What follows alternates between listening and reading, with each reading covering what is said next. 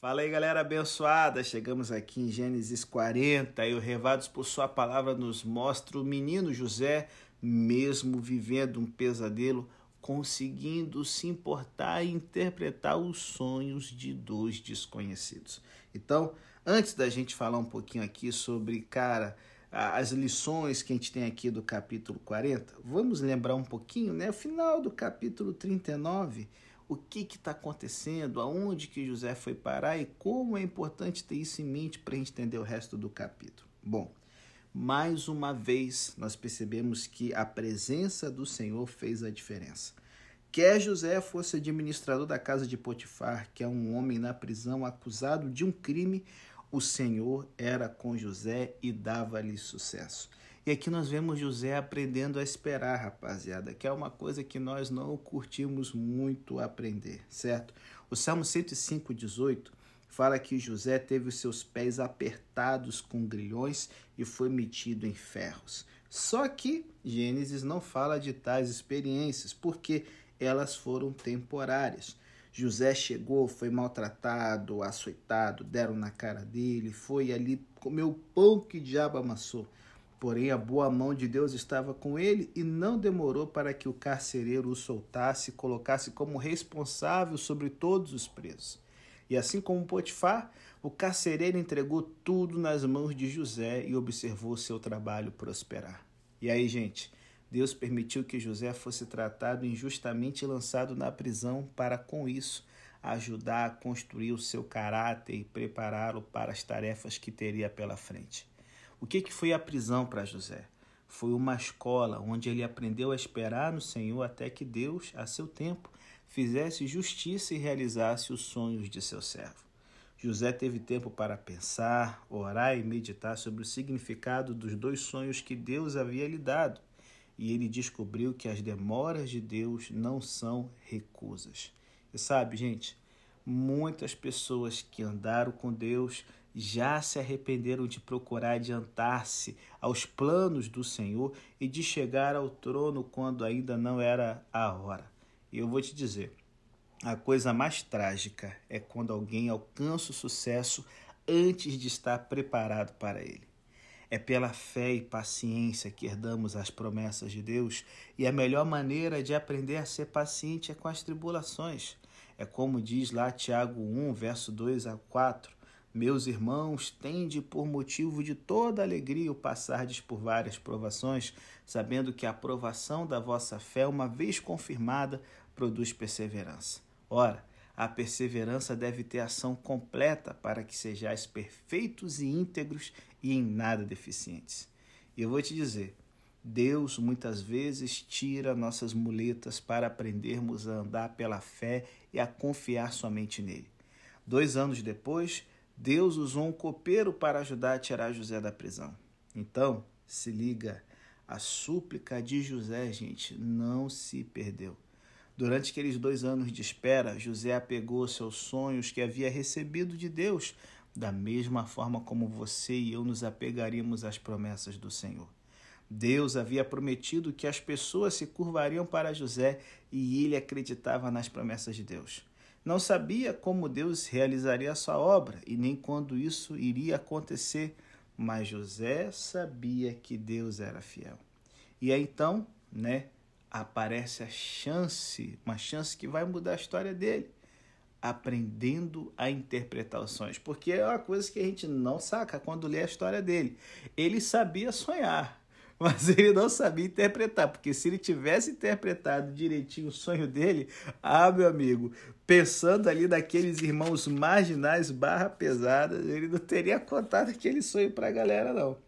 E aí, então, nós temos aqui algo rolando aqui no reino do faraó. O mordomo e o padeiro, que eram os dois homens de maior confiança no reino do faraó, foram para o xilindró. O padeiro, ele era encarregado de fazer a comida e o mordomo aprovava antes de ser servida ao faraó, a fim de verificar se não estava contaminada ou envenenada. E agora esses homens de confiança estavam sob séria suspeita, talvez de conspiração contra o faraó. E lembre-se, esse período é o período do governo dos Ixos. Eles são uma dinastia estrangeira, os governantes não fazem parte do Egito, do povo egípcio. Então, qualquer coisa que cheirasse a uma rebelião deixava todo mundo de orelha em pé. E aí, infelizmente, esses dois vão para a cadeia. Aquela coisa, a quem muito é dado, muito é cobrado. Altos cargos oficiais, e o que, que acontecia? Qualquer coisa que cheirasse mal, a consequência seria muito maior. Então, é, uma vez que tanto padeiro quanto copeiro serviu na presença do faraó, nós vemos aqui dois homens poderosos que tinham acesso ao rei do alto, do topo da pirâmide dos funcionários, caindo até o lugar mais fundo, o fundo do poço no cárcere. E aí, gente, Deus coloca esses dois homens na vida de José para que no devido tempo o copeiro pudesse libertá-lo e colocá-lo né, é, numa situação de favor diante do faraó? Não. É Deus que está guiando.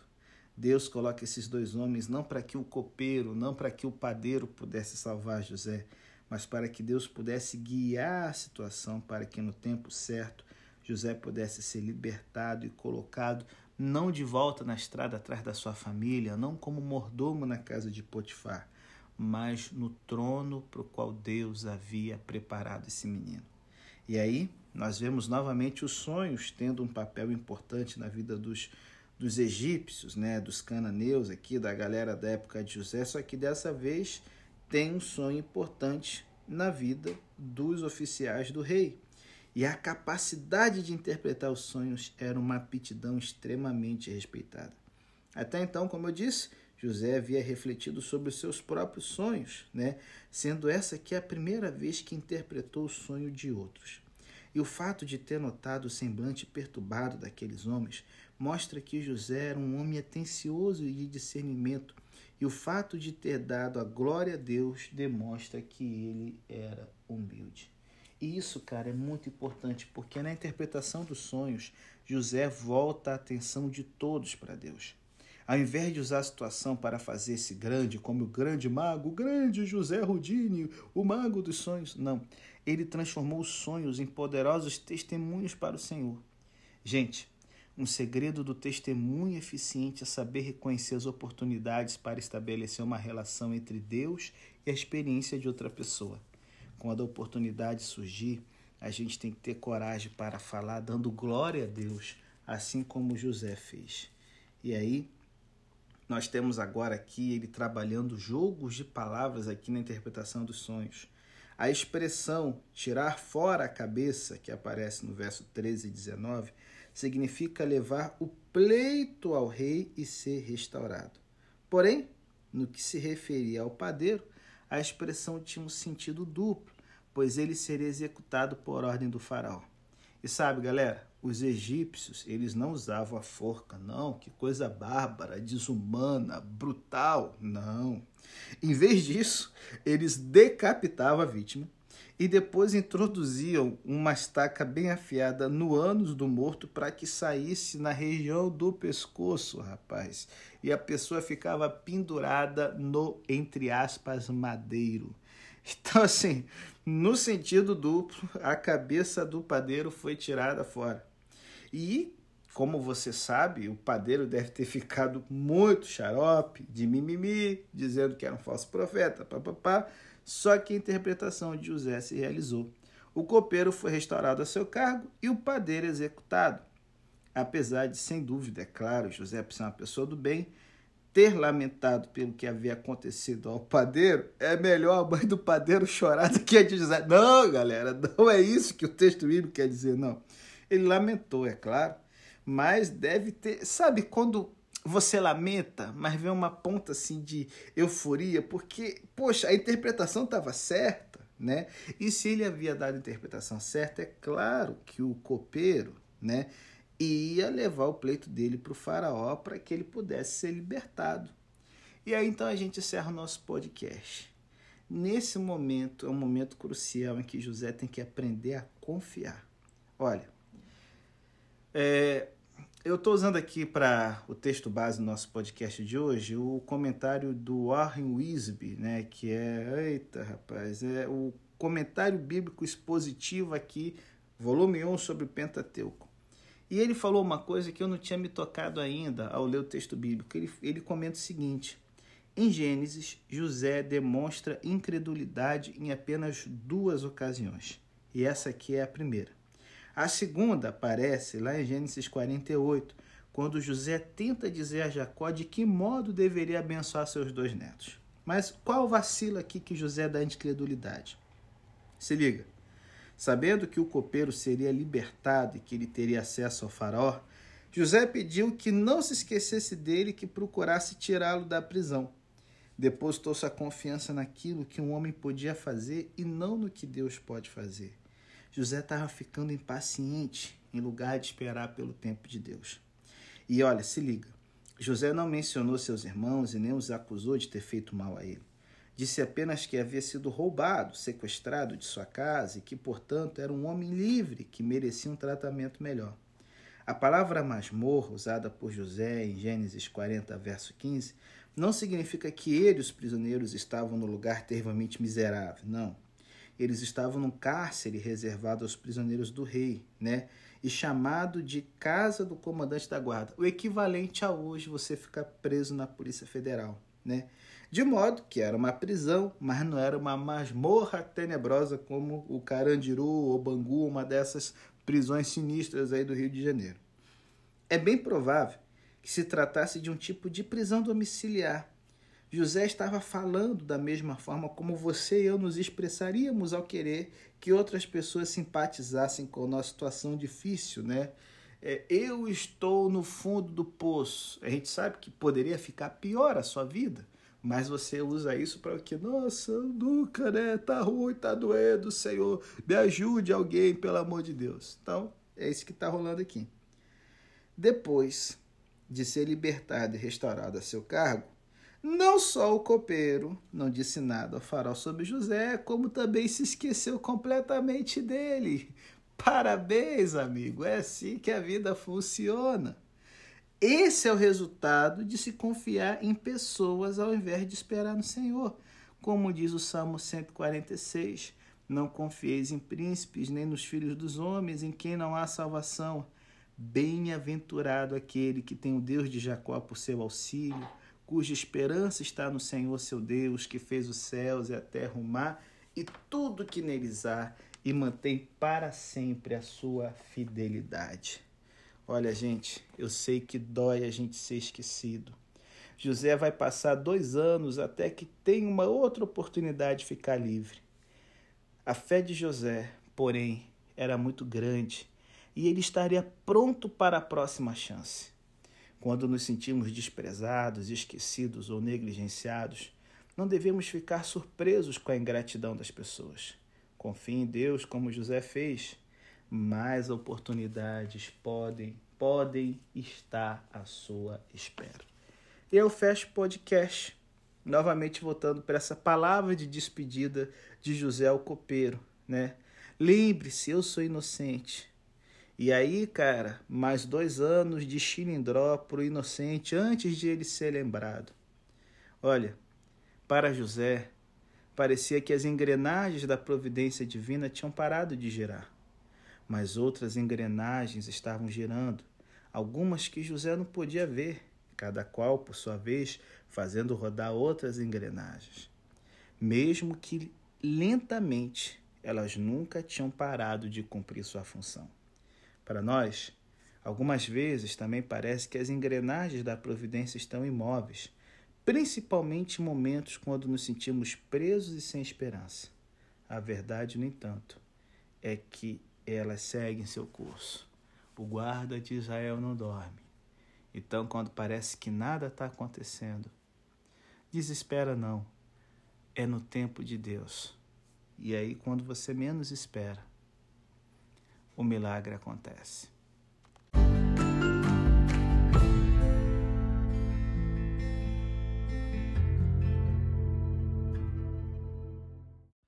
Galera, eu tinha pensado em terminar o podcast no final do bloco anterior, mas tem lições que dá pra gente tirar aqui da vida de José e da nossa hoje, sabe? É, é, incomoda, incomoda a história dos maus tratos, da decepção e do abandono de José. Isso ecoa em todos nós. É, mulheres sem marido, maridos sem mulher, crianças sem pais, pais sem filhos, homens e mulheres sem emprego, é, é, é, sabe, gente que acaba sendo afastada do ministério, é, é, gente desrespeitada, prisioneiros fechados em celas, gente perseguida por crimes que não cometeram em regimes totalitários. E aí você, assim, imagina quanta gente atormentada pela solidão e pelo abandono. Essa história de José é relevante em todo o seu percurso para a gente hoje. Os tratamentos injustos, os maus tratos, surgem de muitas formas, mas a maioria se enquadra em quatro categorias. Primeiro, o tratamento não merecido da família. É possível para os filhos maltratar os pais tão facilmente quanto os pais podem maltratar os filhos, até mesmo os filhos adultos. É, o tratamento abusivo na família toma muitas formas e deixa muitas cicatrizes mas não é o único problema. A segunda categoria de maus tratos é a restrição inesperada das circunstâncias. Isso ocorre quando se fica subitamente confinado, como a gente está vivendo nessa pandemia. Isso nos afeta emocional e fisicamente. Não se consegue superar as emoções nem as circunstâncias físicas. Um ferimento repentino ou uma doença traumática pode levar a pessoa incapacitada a sentir-se terrivelmente sozinha.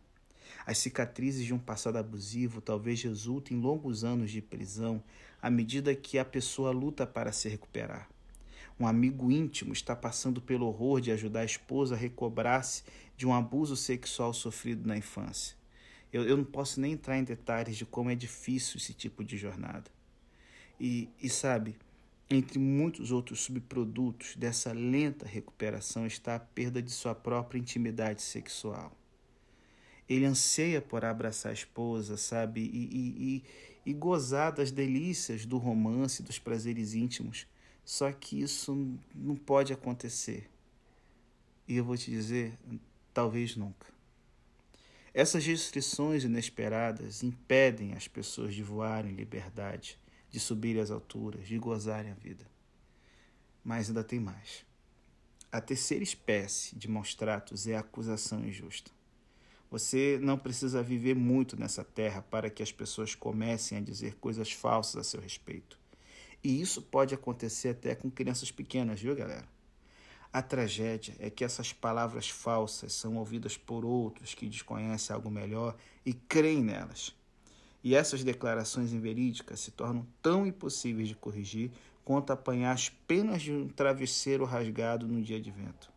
Você em breve desiste, apreensivo e frustrado, dizendo: Como poderei algum dia endireitar as coisas? Bom, a última categoria de maus tratos é o abandono injusto. De algum modo, essa pode ser a mais penosa de todos. Dói demais. Muitas mulheres podem identificar-se com essa situação. Pensa, você ajudou seu marido a estudar, vislumbrou o futuro na vida, assim como o potencial de seus dons, e você, a esposa fiel, não poupou esforços. E ele alcançou a glória, os diplomas, o emprego, o nome, o crédito, e depois ele foi embora. Você nem sabe hoje onde ele se encontra. E olha, cara, você o ajudou, dedicou-se ao casamento, pode até ter dado luz a seus filhos. Ficou ao lado dele quando o retorno era insignificante, agora que ele tem tudo, ele te abandonou pegou o dinheiro e meteu o pé. Quem sabe alguns de vocês estão me ouvindo e prestaram dinheiro a alguém que abusou da sua generosidade. Essa pessoa não devolve nada do que lhe deve. E você perdeu talvez uma quantia bem grande e foi injustamente abandonado. Quem sabe você que está me ouvindo aí trabalha com outra pessoa para construir um negócio e você vai lá, trabalha arduamente, com boa vontade nos bastidores e agora a outra pessoa recebe o crédito enquanto você fez a maior parte do trabalho, esforçando-se ano após ano. Então, finalmente, quando as coisas começam a dar lucro, o seu sócio te deixa de lado como se fosse, sabe, um mau hábito. Alguns de vocês foram mal interpretados e abandonados por amigos por esse motivo. Talvez até por seus irmãos e irmãs na igreja local, por acreditar em falsas declarações feitas sobre você. E, cara, isso dói demais. Mas eu quero te dizer algo. É possível que ache difícil de aceitar, mas precisa compreender que é nesse tipo de sofrimento que Deus dá suas melhores mensagens. É o que C.S. Lewis chama de megafone de Deus no seu livro Problema do Sofrimento, onde ele escreve o seguinte: Deus sussurra em nossos prazeres, fala em nossa consciência, mas grita em nossos sofrimentos. E aí agora, gente, nós temos duas escolhas. Podemos ficar desiludidos e amargos ou ver essa dificuldade como uma plataforma para pôr nossa esperança e confiança no Deus vivo. Gente, a desilusão é uma ladeira perigosa e escorregadia. Primeiro, nos desiludimos com o nosso semelhante. Em seguida, passamos ao ceticismo. em pouco tempo, não confiamos em mais ninguém e nem mesmo em Deus, porque nós fomos rejeitados, aproveitaram-se de nós, fomos maltratados. Eu nunca encontrei uma pessoa que ficasse sinceramente decepcionada com a humanidade e que também no final não acabasse se desiludindo de Deus porque as duas coisas andam juntas. O ceticismo ele é gerado nesse contexto. A causa da desilusão e a cura para ela podem ser expressas praticamente nas mesmas palavras. A causa da desilusão, se liga, é pôr nossa esperança e confiança completa nas pessoas. Colocamos as pessoas no pedestal, concentramos-nos nelas, sentimos seguranças nelas. Ficar de tal modo horizontalmente concentrado nelas faz com que a pessoa tome o lugar de Deus. Ela se torna um Deus para a gente. Toda a sua esperança pode repousar em uma pessoa e isso é um perigo. Talvez seja o seu filho, ou um dos seus pais, pode ser um sócio nos negócios, um amigo, um pastor, sabe, um treinador, uma namorada, um namorado. E aí, quando os pés de barro se quebram, como certamente vai acontecer, a completa decepção se estabelece. Qual é a cura? Por toda a nossa esperança e confiança no Deus vivo. Quando fazemos isso, as mais simples mensagens de Deus acalmam o nosso espírito. E aí eu quero trazer para você uma história que eu vi no livro do Philip Yancey, no livro chamado Deus Sabe Que Sofremos. Vale a pena demais ler. É uma história sobre um homem chamado Christian Heger, que, que foi um homem que resolveu colocar sua confiança em Deus em meio à dor e à decepção. Christian Heger ele foi preso pelos nazistas e passou quatro anos em Dachau, de 1941 a 1945. Qual era o crime dele?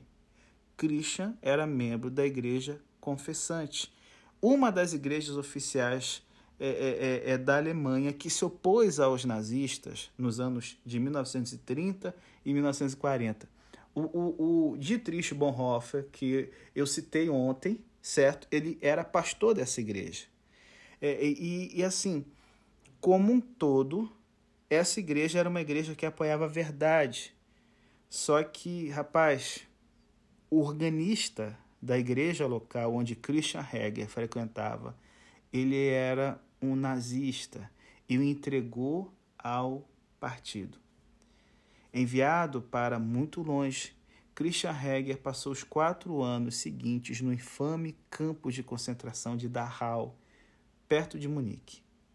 E sabe, Christian Heger, ele contava as histórias de horror que você pedisse.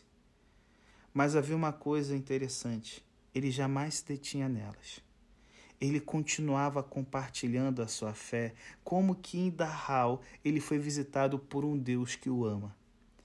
Ele disse o seguinte: Nietzsche disse que o homem pode suportar a tortura se souber a razão de sua vida. Mas aqui em Dachau aprendi algo muito maior. Aprendi a conhecer o quem aquele que dá razão da minha vida.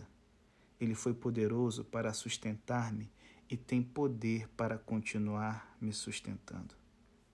Eu sei que as pessoas já machucaram a gente, só que, por favor, ouça a verdade, Deus. Deus tem uma centena de mensagens diferentes para te dar durante uma centena de experiências diferentes. Ele sabe a mensagem certa na hora certa e tudo que é necessário para recebê-la. É um coração sensível, obediente, confiante que diz: Senhor Deus, ajuda-me agora, nesse momento, livra-me da minha própria prisão. Ajuda-me a ver além da escuridão, a ver tua mão. Enquanto estou sendo esmagado, remodela-me.